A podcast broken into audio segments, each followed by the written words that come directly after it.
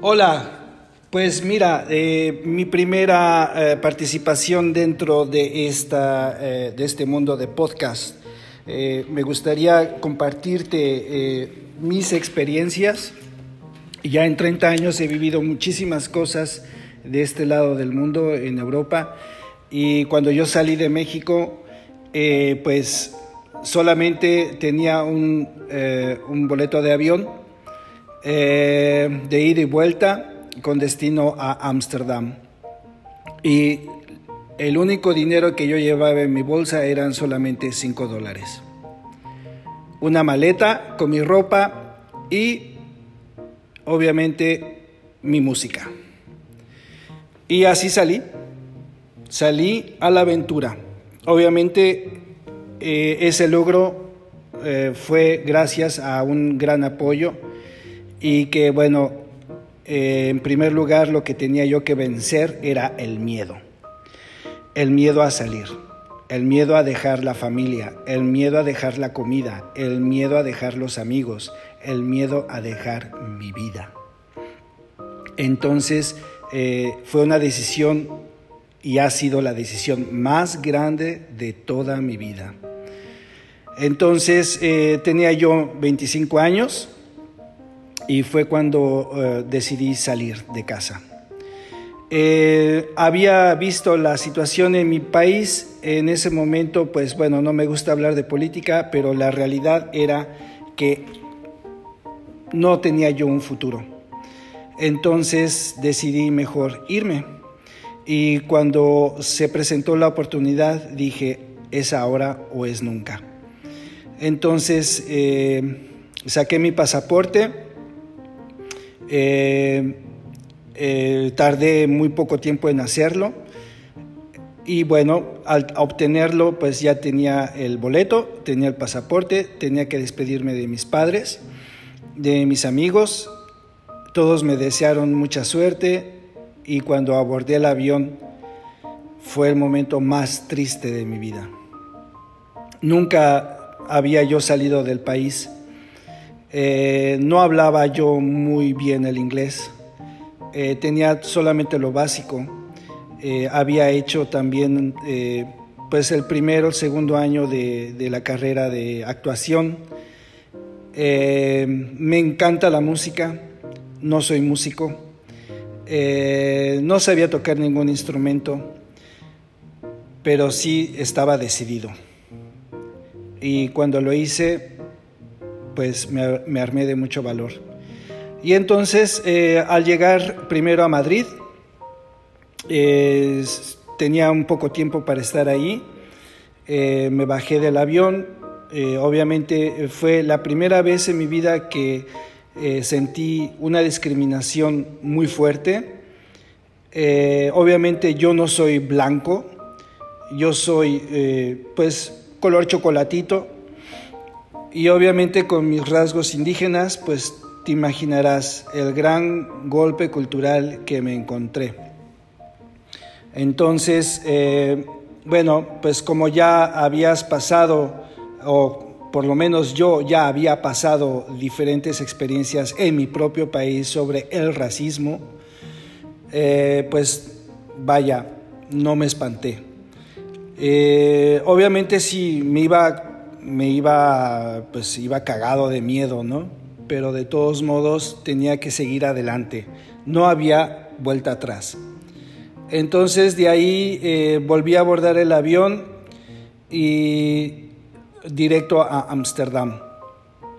Em, cuando tomé el avión eh, me senté al lado de un tío, de un, de un tío, bueno, de un señor holandés eh, que era un poco pues, distante y bueno, eh, traté de entablar la conversación y lo logré.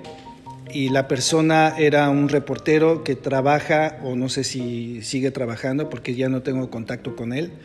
Eh, trabajaba en ese momento en el periódico holandés de NRS o NRC, como se dice en holandés. Y bueno, pues este, él me, dio las primeras indicaciones de Holanda y sobre todo eh, de cómo llegar a el bueno, de cómo moverte en el aeropuerto en Schiphol. Eh, pero eh, regresando un poco, mi viaje de México a España iba sentado al lado de un señor completamente súper mamón. sí, un ser, el más mamón que he conocido, creo yo. No me habló en todo el viaje, eh, yo quería entablar eh, la plática, pero el señor ni, me, ni me fumó. Entonces, eh, ese fue mi primer presentimiento de que a lo que me iba yo a enfrentar. Y bueno, pues como mexicano tratas de buscar, de improvisar formas y al fin de cuentas dije, bueno, pues con este tío no voy a entablar ninguna plática. Y bueno, pues lo mandé a la mierda, ¿no? Entonces seguí yo con mi objetivo. Eh, al llegar a Ámsterdam, eran ya tarde, eran ya como las 7 eh, de la noche. Eh, salí del aeropuerto, estaban las personas que me recibieron.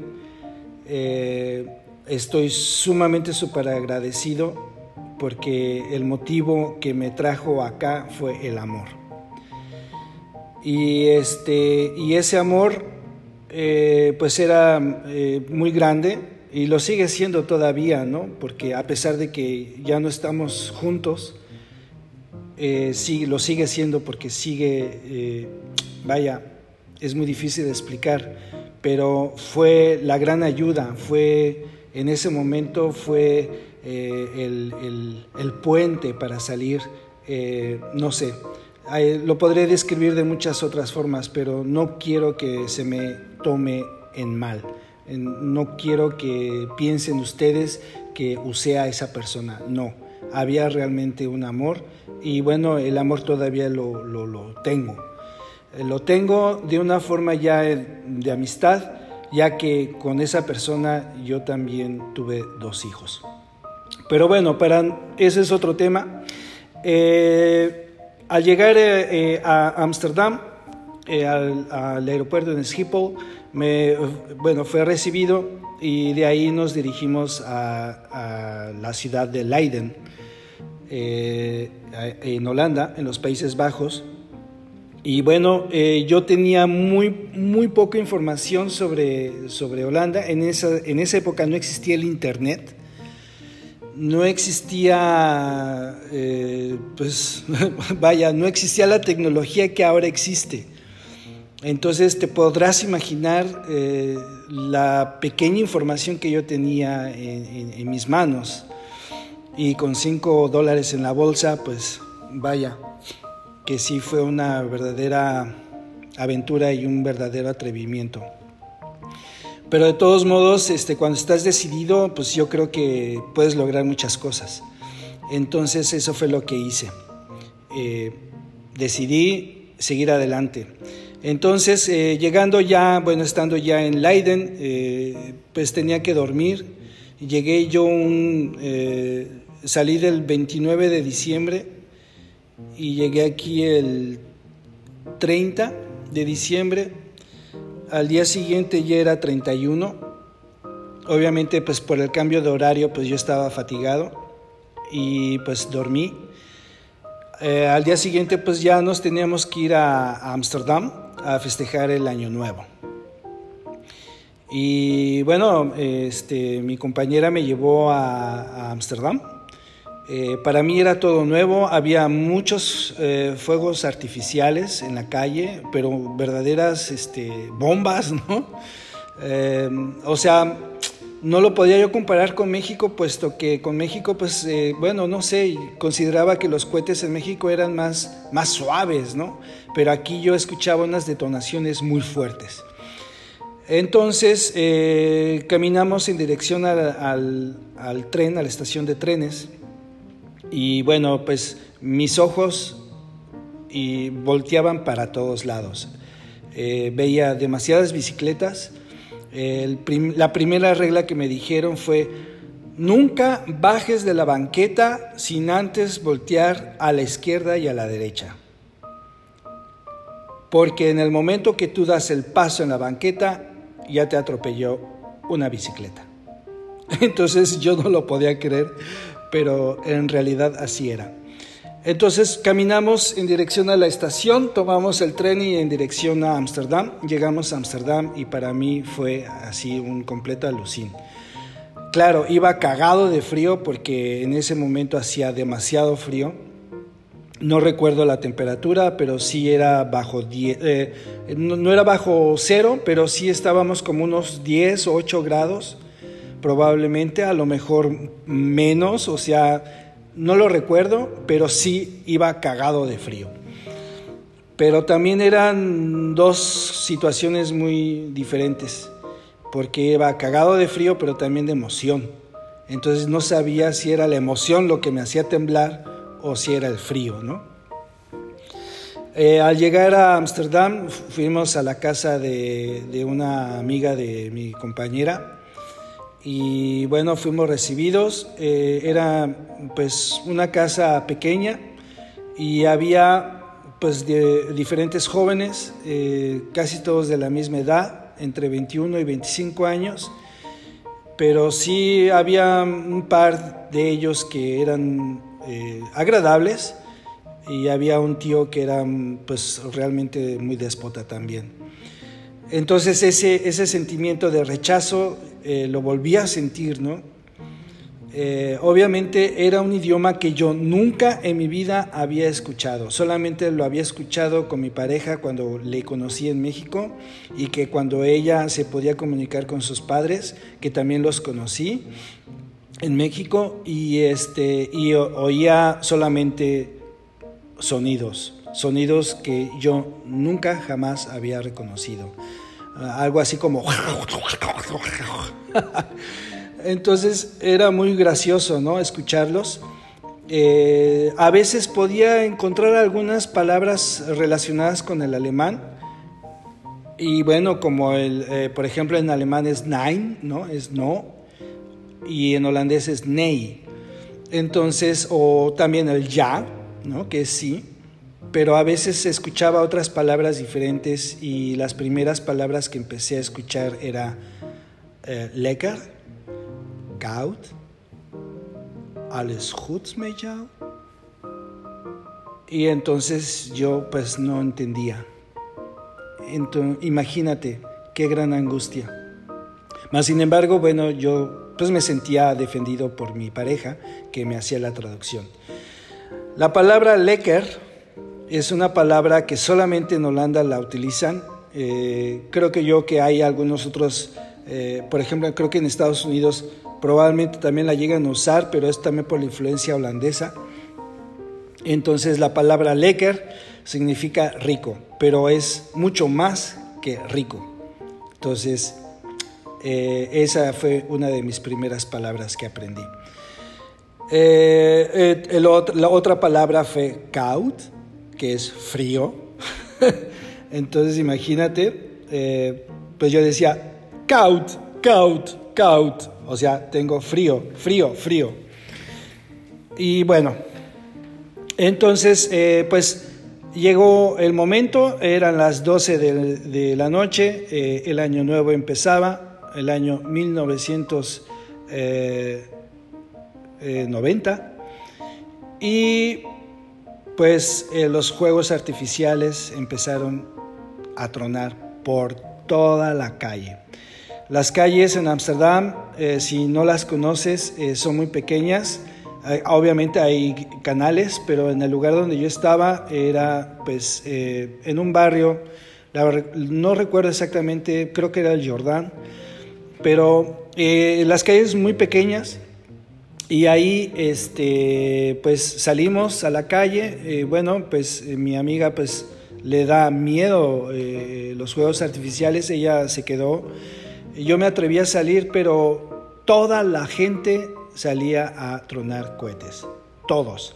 Niños, eh, adolescentes, adultos y hasta viejitos. Y eso me sorprendió muchísimo. Entonces eh, veías las bicicletas pasar, eh, la gente aventando cohetes, todos este, diciendo que pues en ese momento nomás oía Entonces no sabía qué era lo que decían, pero por lógica pensé que decían feliz año nuevo. Y llevaban botellas de champaña.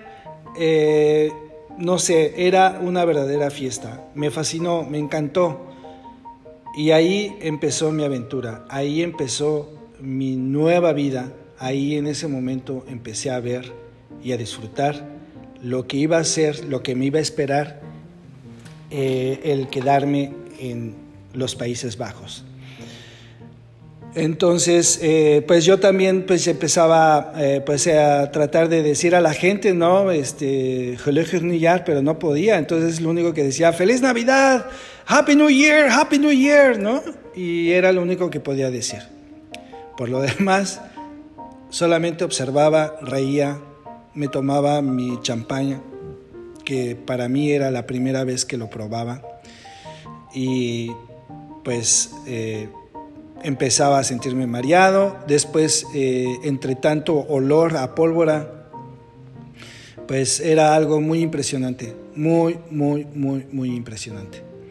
Pero al fin de cuentas eh, decidí, eh, pues en ese momento decidí qué va a ser mi vida, quedarme. Y no sé, extrañaba también en ese momento mi casa, mis padres, mis hermanos, eh, mis amigos. Eh, lo que estaba yo comiendo ahí en la mesa, pues eran, eh, pues no sé, lo que llaman happies, ¿no? Este, puros este, botanitas. Y yo me imaginaba que probablemente iba a haber un pavo, que iba a haber este, o, al menos los, restos de, la comida de Navidad no sé, ahí fue mi primer momento que yo empecé a extrañar. Pero dentro de la euforia no me dejé vencer y dije, bueno, voy a seguir, tengo que seguir adelante. Y seguí adelante. Eh, de ahí eh, nos fuimos a, eh, yo creo que nos amanecimos y de ahí nos fuimos a casa de, la mamá de mi compañera y ahí eh, pues descansamos. Y ahí fue donde empezó mi nueva aventura. Pero bueno amigos, hasta aquí le paro porque, bueno, me imagino que ustedes han de tener otras cosas que hacer, yo también. y sigan conmigo, les voy a seguir contando mi aventura y obviamente eh, pues si vas escuchando toma nota. Toma nota porque si tú tienes las ganas de salir, tienes que prepararte bien. ¿Sí? Tienes que salir y prepararte bien. Salir así nada más, como decimos en México, al chingue su madre, eh, puede resultar también negativo. Y también lo voy a contar aquí porque también eh, conocí personas que, que lo hicieron de la misma forma y les salió el tiro por la culata. Entonces, este, yo tuve la fortuna de que no salió así y bueno, pues sigamos en la próxima aventura, ¿vale? Y les voy a contar la próxima aventura y y bueno, no sé, me da mucha emoción contarlo porque lo vuelvo a vivir. Y este, y me entra sentimiento, lo que es más chistoso, eh, me entra sentimiento, porque me decía mi mamá, mi mamá, mi madre, me decía, el recordar es volver a vivir, y es cierto. Así es que, amigos, eh, sigan conmigo, les voy a seguir contando en la próxima y ojalá este, lo disfruten. ¿Vale? Tomen, anoten bien, ¿eh? No salgas de tu casa sin antes prepararte bien. Tienes que tener un plan bien pensado qué es lo que vas a hacer y cómo te vas a defender en el mundo. ¿Sí? No solamente con el que manejes la computadora y eso te va a defender, no, sino también tienes que saber otras cosas. ¿Sí? Eh, plomería, electricidad, eh, si sabes tocar un instrumento, llévate en tu instrumento también. este, eh, obviamente un instrumento de cuerdas, ¿eh? no, te vayas a querer llevar el piano, pero bueno, ya saben a lo que me refiero.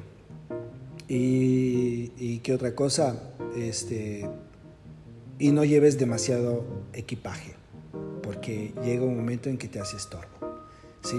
Y en ese momento, pues yo solamente llevaba una maleta pequeña, que era la maleta de la cual mi padre la usaba para viajar y para viajar dentro del país. Y, este, y una bolsa guatemalteca llena de puros cassettes. Sí, puros tapes. Y nada más. Y cinco dólares en la bolsa. Y un par de pesos. E, eso era todo. Ah, y lo que nunca se acostumbraba en México era llevar, obviamente llevabas tu cepillo dental, ¿no? Pero no una bolsa eh, con todos tus aditamentos. Eso en mi época pues no se acostumbraba en México. No sé si ahora todavía lo siguen haciendo, pero bueno, eso lo voy a narrar más adelante. Y bueno, ok, ahora sí me despido, chavos, chavas, cuídense mucho y este y nos vemos en la próxima. Espero sus reacciones y espero me sigan. Y si, y si les gustan mis historias y las quieren compartir con sus amigos, adelante. Yo con mucho gusto este, comparto. Y, comparto para que sepas hacer las cosas bien. Eh, no, no, no, para que lo hagas mal, no, que sepas qué onda, ¿no? Cómo salir. ¿Vale? Y no solamente en México, sino también la gente que habla castellano, eh, español, en toda Latinoamérica, y bueno, muchos saludos, un abrazo y cuídense mucho. Que Dios los bendiga. Thank you.